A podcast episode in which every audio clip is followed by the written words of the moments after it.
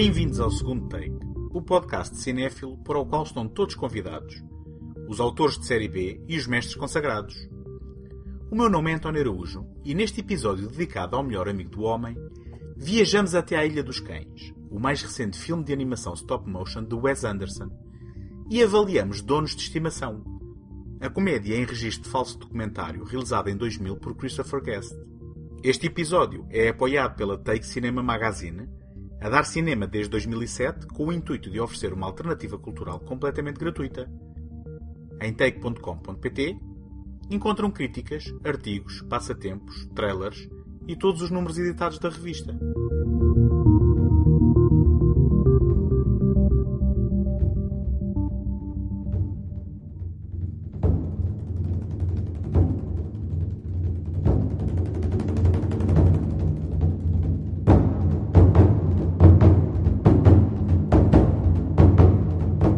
Ano passado, dediquei um ciclo neste podcast à filmografia integral, à data, do Wes Anderson. Quem a seguir de perto encontra uma obra consistente e muito pessoal que, surpreendentemente, quanto mais insular e específica parece ir ficando, maior reconhecimento comercial e crítico vai angariando. Anderson é uma das vozes mais originais da sua geração, com um estilo distintivo. Quer se ama ou odeie, é possível reconhecer imediatamente a sua marca autoral em qualquer um dos seus filmes. Neles podemos encontrar comédias melancólicas centradas em preocupações temáticas que lidam com famílias disfuncionais, abandono parental, rivalidade entre irmãos, perda de inocência e amizades improváveis. Tudo isto com uma estética muito específica colocada ao serviço das suas milimétricas narrativas. Utilização de texto no ecrã, elaboradas composições sobrelotadas de elementos, tanto no primeiro plano como no pano de fundo, narração em off, utilização de uma perspectiva picada sobre os personagens, quase como que sugerindo uma visão divina, ou aproximações rápidas através da mudança de distância focal, são alguns dos exemplos de contribuições andersonianas para o léxico cinéfilo, usados para sublinhar elementos temáticos ou acentuar apontamentos emocionais. Quando, em 2009, Anderson estreou-se na sua primeira animação stop motion, O Fantástico Sr. Raposo, a escolha parecia óbvia. O seu estilo comporta o vocabulário cinematográfico ideal para uma encenação tátil de trava artesanal num contexto que oferece um controle absoluto sobre os elementos, característica essencial do seu cinema, reproduzindo recorrentemente na tela um efeito ao estilo de casa de bonecas com autênticos dioramas de cortes transversais. Passados nove anos, Anderson regressa a este registro com Ilha dos Cães, mas onde o fantástico Sr. Raposo era uma fábula sobre tensões familiares que agradava tanto a miúdos como a graúdos, o mais recente filme que estreou este ano na abertura do 68º Festival de Cinema Internacional de Berlim é uma experiência mais cerebral que pode acabar por alienar os mais novos.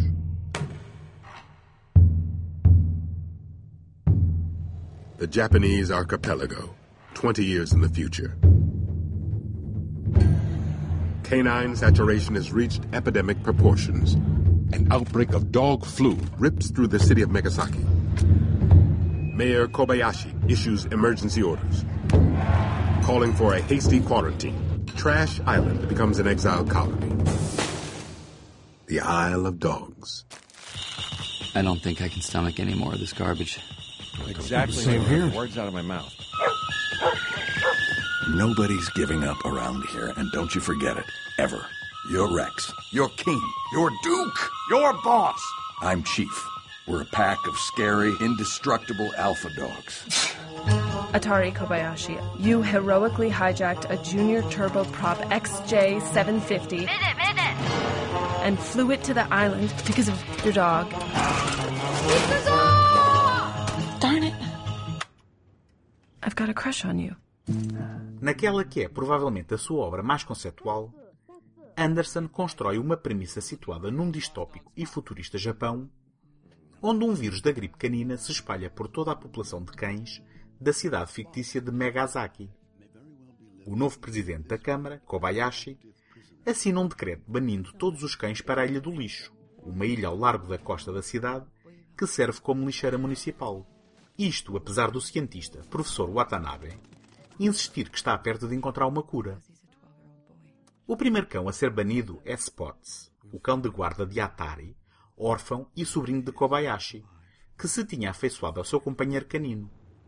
Seis meses depois, Atari foge de casa, rouba uma avioneta e voa até à ilha com o intuito de recuperar Spots.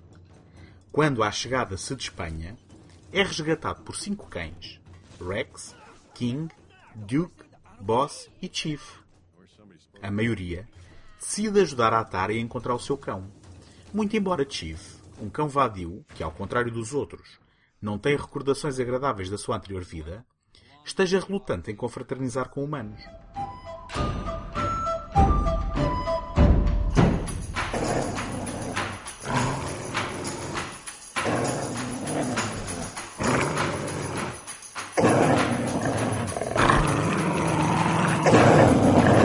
Wait a second. Before we attack each other and tear ourselves to shreds like a pack of maniacs, let's just open the sack first and see what's actually in it. It might not even be worth the trouble. I don't know. What do you think? I'm not sure. Uh, maybe. Hi. A rancid apple core, two worm-eaten banana peels, a moldy rice cake, a dried-up pickle, tin of sardine bones, a pile of broken eggshells, an old smushed-up rotten gizzard with maggots all over it. Okay, it's worth it.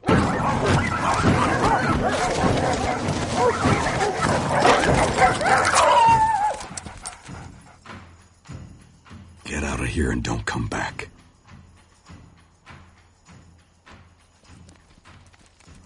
Sheesh, Igor. I, I think he chewed your ear off. Anderson voltou a reunir um elenco impressionante de vozes para dar vida às suas criações animadas.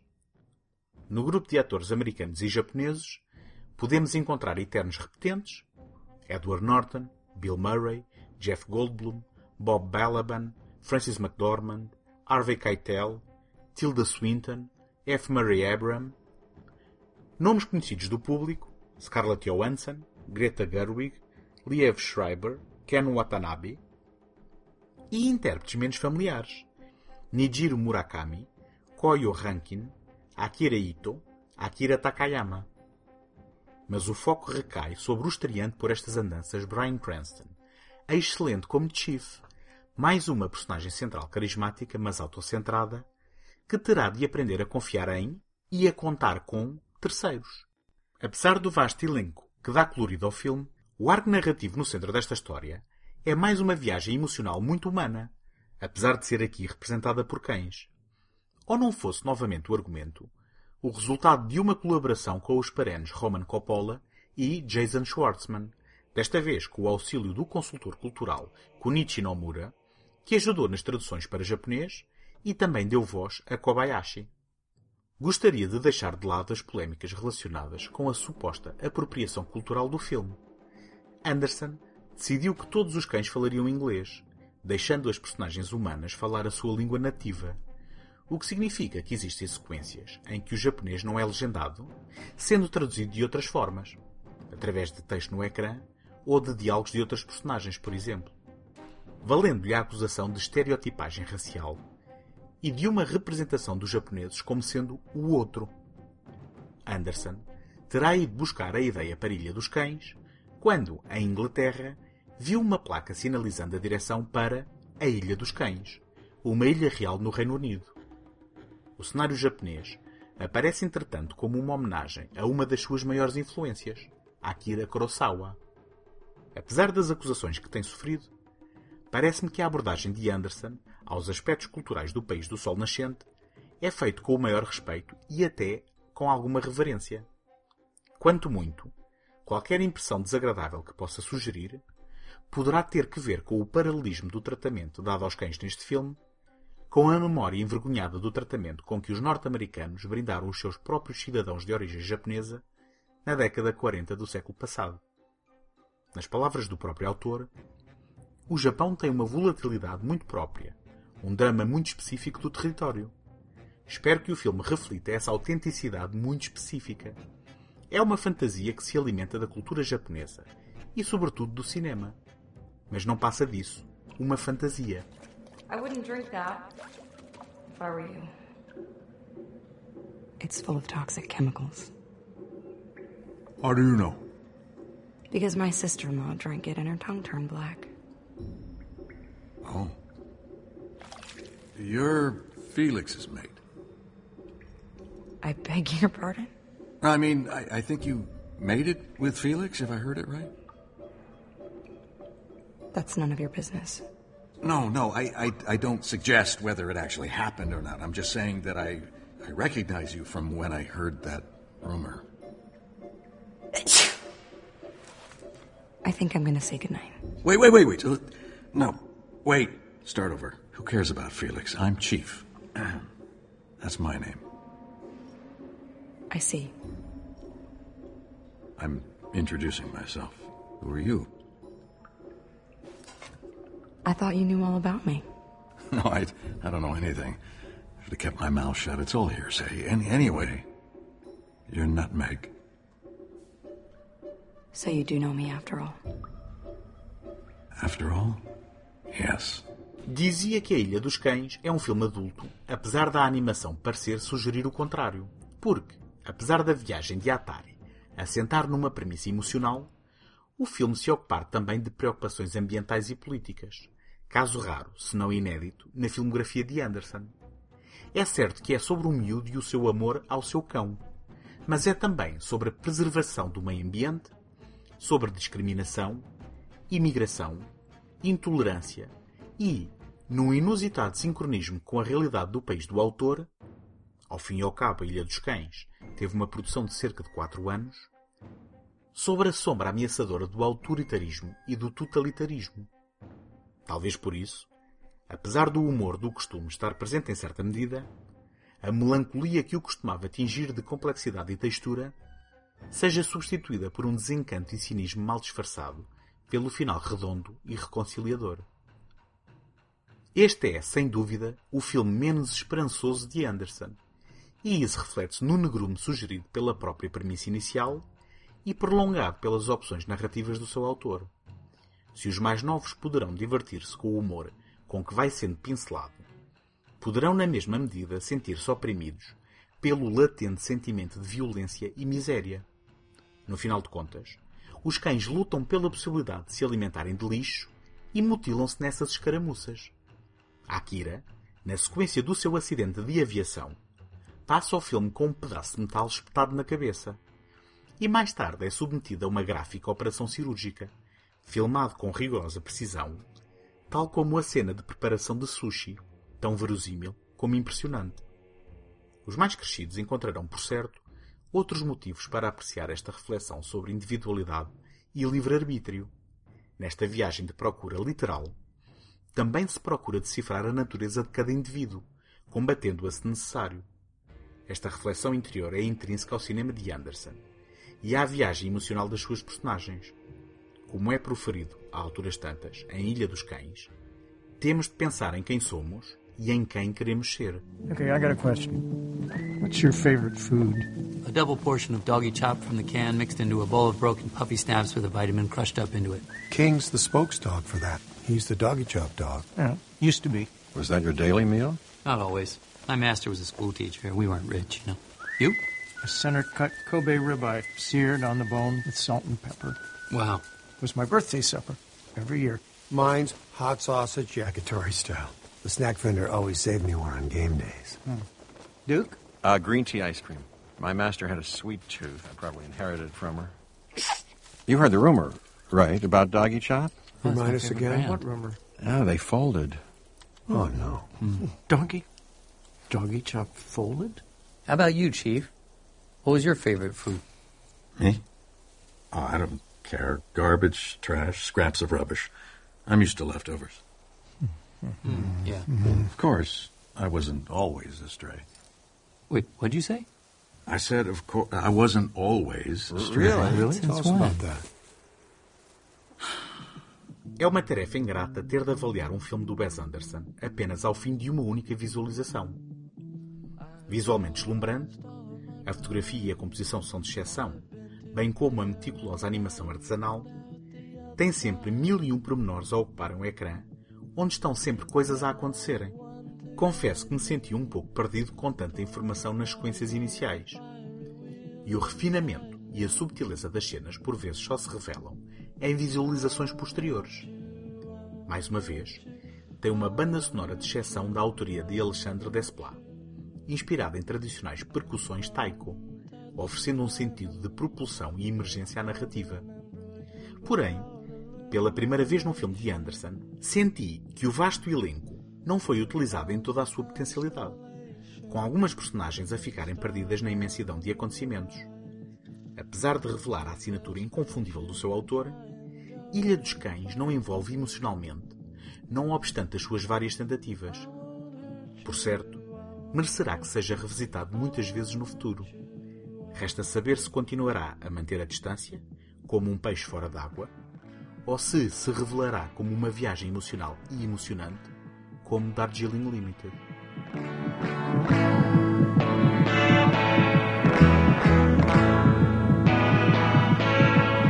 My pale blue star, my rainbow, how good it is to know your lightning. Gostava de partilhar convosco como me podem ajudar para vos continuar a oferecer este programa todas as semanas.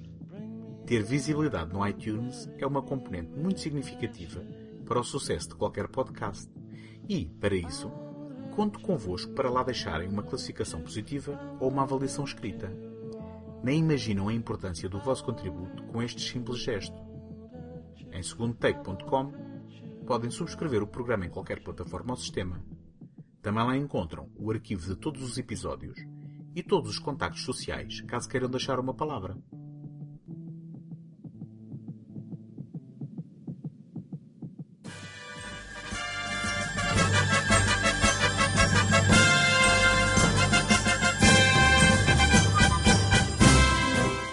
Apesar da espontaneidade da improvisação em Donos de Estimação se situar no polo oposto da abordagem cinematográfica rigorosa e milimétrica de Ilha dos Cães, existem alguns pontos de contacto entre as duas obras.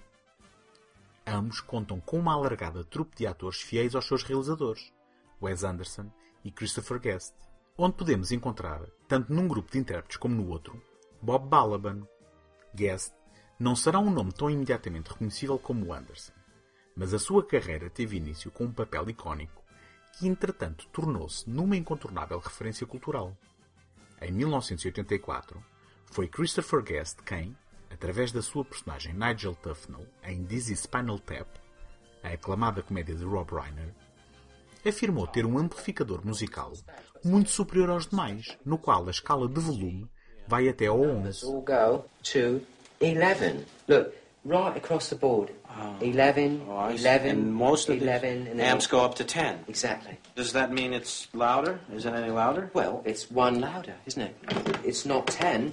You see, most most blokes, you know, be playing at 10. You're on 10 here, all the way up, all the way up, Yeah. all the way up. You're on 10 on your guitar. Where can you go from there? Where? I don't know. Nowhere, exactly. What we do is if we need that extra push over the cliff, you know what we do? Put it up to 11. 11, exactly. One louder. Why don't you just make 10 louder and make 10 be the top number and make that a little louder? These go to 11. Apesar de ter participado em alguns papéis como ator, incluindo uma temporada no programa televisivo Saturday Night Live, e de algumas experiências de sucesso variado como realizador, foi no registro daquele primeiro sucesso que Guest encontrou a sua vocação. Dizzy Spinal Tap, escrito em parceria com Reiner e Michael McKean, popularizou aquilo a que se convencionou chamar mockumentary. Infelizmente não existe uma boa tradução para português deste conceito, que significa, essencialmente, uma comédia muitas vezes de improviso, onde simula um registro documental. Assim, em Waiting for Guffman, o filme que realizou em 1996 e lhe trouxe aclamação crítica, colocou o seu elenco a improvisar um grupo de atores de talento discutível na berlinda de um olhar da Broadway, tirando proveito da interminável costela cómica dos atores que reuniu para capturar livremente as suas hilariantes interações. Em Donos de Estimação, quatro anos mais tarde, voltou a colaborar na escrita com Eugene Levy, entretanto mais conhecido do grande público como o pai de Jim, em American Pie a primeira vez. Reproduzindo a fórmula do filme anterior, desta vez traçando variados retratos de participantes em concursos caninos, à procura de levarem os seus companheiros de estimação à vitória no prestigiado concurso do Mayflower Kennel Club em Filadélfia. Live from Philadelphia, it's the 125th annual Mayflower Kennel Club Dog Show. 3,000 dogs competing for Best in Show. To think that in some countries these dogs are eaten. Cookie and I work as a team. We met at this dance. He didn't want to dance. I got two left feet. I thought he was kidding. But I wasn't. I was born with two left feet. Beatrice has been showing signs of depression. Ever since she saw us having sex, what would you like to say to Beatrice right now?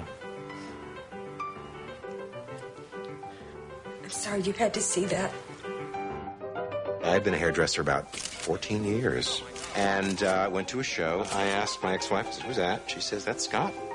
We got top loin, porterhouse, T-bone, we got everything. So basically, you know, meat. Leslie and I have an amazing relationship. People say, oh, but he's so much older than you. And you know what? I'm the one having to push him away. we both love soup. The bloodhound not only has a great nose, but they can talk. What you doing, bloodhound doggy? And he's saying, I'm ready. That's when he, you know he's ready for show. Guest e Levy esboçaram um resumo de 16 páginas, delineando os momentos-chave da narrativa e o elenco que, entretanto, se consolidaria como a trupe recorrente de atores nos filmes do realizador, improvisaram os seus diálogos. Este método solto, entretanto usado e abusado em muita da comédia norte-americana, é utilizado aqui com resultados hilariantes, tirando o maior proveito do registro documental que pretende emular. Jerry e Cookie Fleck, um casal de classe média da Flórida, interpretado por Eugene Levy e Catherine O'Hara, são os donos de Winky, um Norwich Terrier. Por enfrentarem problemas financeiros, vêm-se forçados a dormir na arrecadação do hotel. Ao longo do filme, para desespero de Jerry, vão encontrando variados homens com quem Cookie dormiu durante a juventude. Yes, pushed him way off his came up, gate? came up behind. Yes, Oh, and I? Googleman? Yeah. It is you. Malcolm. Malcolm. Jerry, my husband. This is Malcolm. Hi. Malcolm, what's shaking? Yeah, not much, Gary. How are you? Doesn't she look fantastic? Well, I mean, boy, I'll say. Thank you. Well, you, you got that right. Been what? I don't know, 18, 19 years? Louisville. The Mint Julep. You were working as a waitress there. Wow. We- Malcolm. Malcolm, Malcolm, Malcolm. Oh, yeah. You know, I banged a lot of waitresses in my day, but you, you, you were the best. You don't by forget the best. No. oh, Jerry. Ooh, Jerry. boy. Oh, Jerry. I got to do something about the air conditioning. Okay. It's getting. Uh, it's great to see you. Okay. It's Okay. getting. uh, Hey, nice You to see you, know- Malcolm. Keep them up. Keep them up, okay? The beat That's goes good. on, okay? There you the go. beat goes on. Uh, Jerry, nice- my nice husband. Really, really, Okay? really. That's. Uh, Oh, boy. Don't worry, Jerry. I know where I am. Just. Uh, But that was fun. Meg e Hamilton Swan, um casal yuppie altamente estereotipado da classe alta de Chicago, interpretado por Parker Posey e Michael Hitchcock, são os donos de Beatrice, uma Weimaraner. O seu comportamento neurótico inclui levar a cadela a um terapeuta depois desta assistir ao casal a fazer sexo. Meg, why are you here? Beatrice has been showing signs of depression. She's also been very, very angry with us. Ever since she saw us having sex.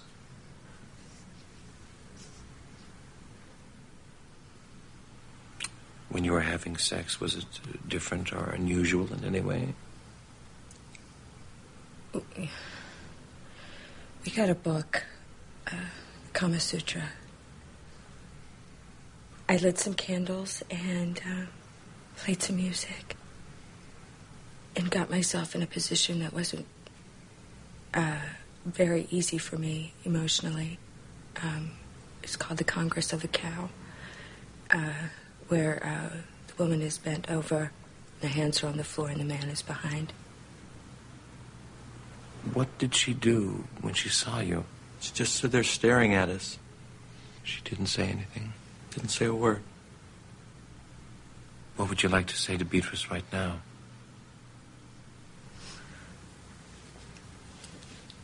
I'm sorry.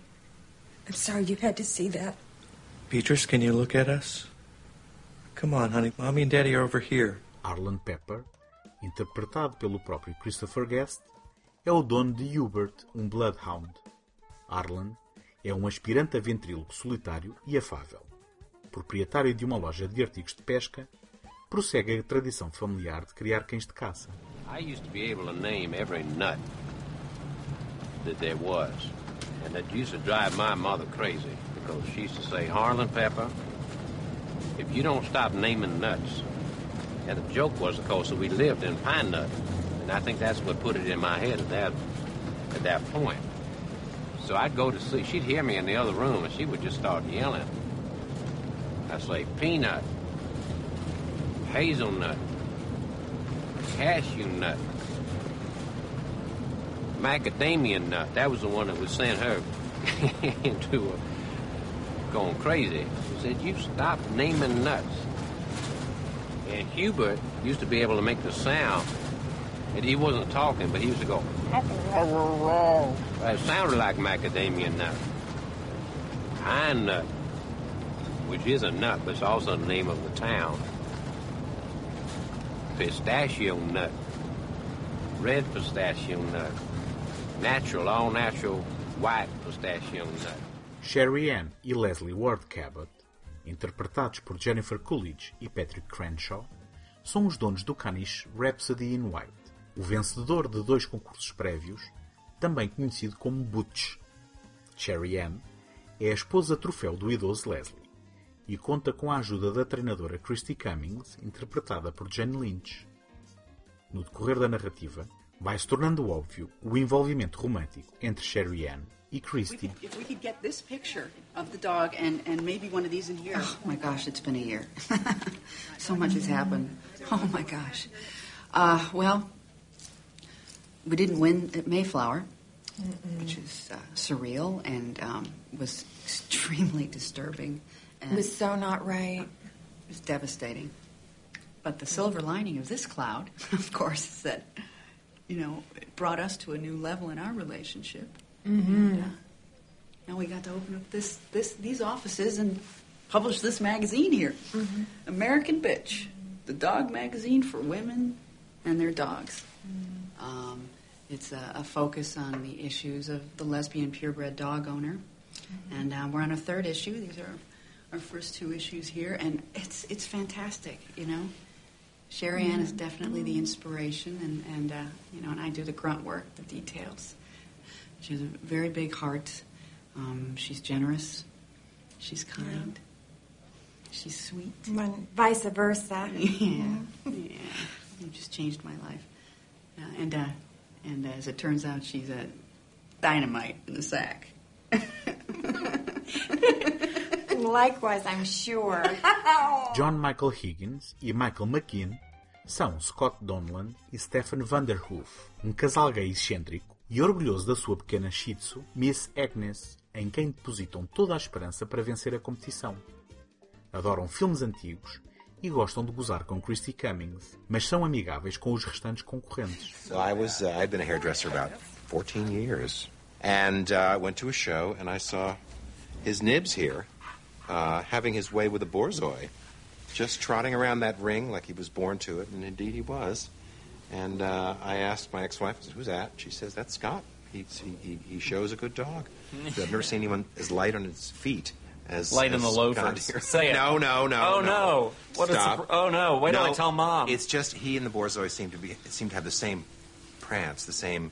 It was like they were two members of the same body, you might say, and it was it was a wonderful sight. I knew a guy who had two members on the same Will you body. stop it? and, I uh, doubt it. dated him for about a half In your dreams. Got so exhausted.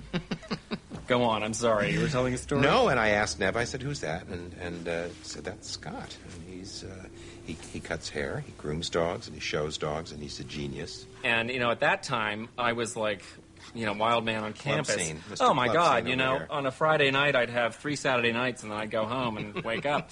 My God, what a thrill! Really, don't knock it till you've tried it.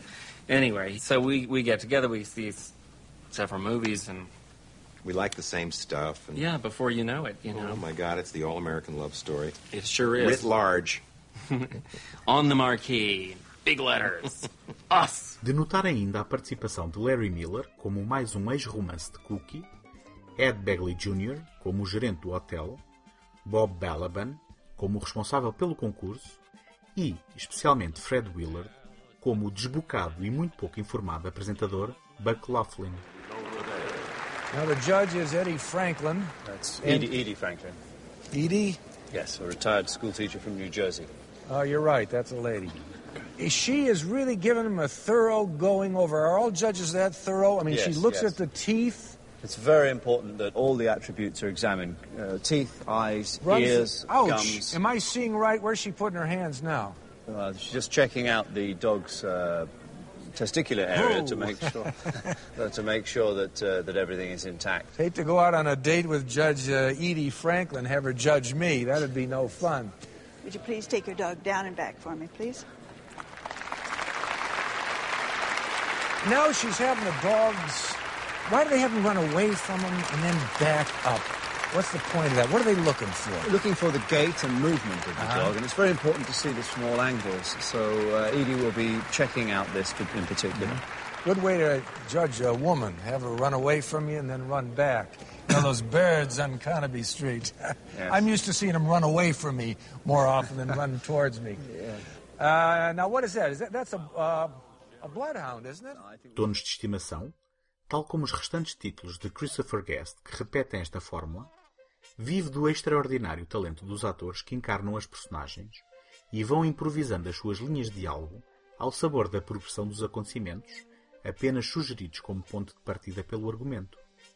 Este tipo de comédia tem, desta forma, muitos pontos de contacto com a comédia de situação e de desconforto, celebrizada por nomes como Ricky Gervais ou Larry David. Repetindo praticamente o mesmo elenco, Guest realizou em 2003 a Mighty Wind, onde voltou ao fértil terreno da música, desta vez focando-se na reunião de um trio de música folk dos anos 60, e em 2006 voltaria a apontar as câmaras à sua própria indústria em Isto é Hollywood, For Your Consideration no original, onde três atores se deixam afetar em plena rodagem de um drama passado na década de 40 pelos rumores de que poderão ser considerados para uma nomeação aos Oscars. Apesar das excelentes críticas, Guest nunca encontrou aclamação nas bilheteiras. Depois de uma experiência televisiva relativamente ignorada, a série de 2013 cancelada pela HBO ao fim de uma temporada de 8 episódios, Family Tree, voltou ao seu estilo de marca em 2016 com a parceria da Netflix que lhe produziu Mascots, uma variante de donos de estimação, passado no agressivo mundo das competições de mascotes desportivas. O formato do mockumentary pode já não estar na moda. Será que alguma vez esteve? Mas informa o registro de muitas comédias que se produzem atualmente na televisão norte-americana.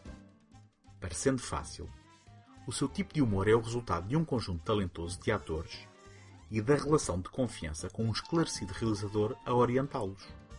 Nesse sentido, Donos de Estimação é um dos melhores exemplos deste registro e merece ser descoberto ou redescoberto por todos os amantes de cães e de comédia do mais fino recorte.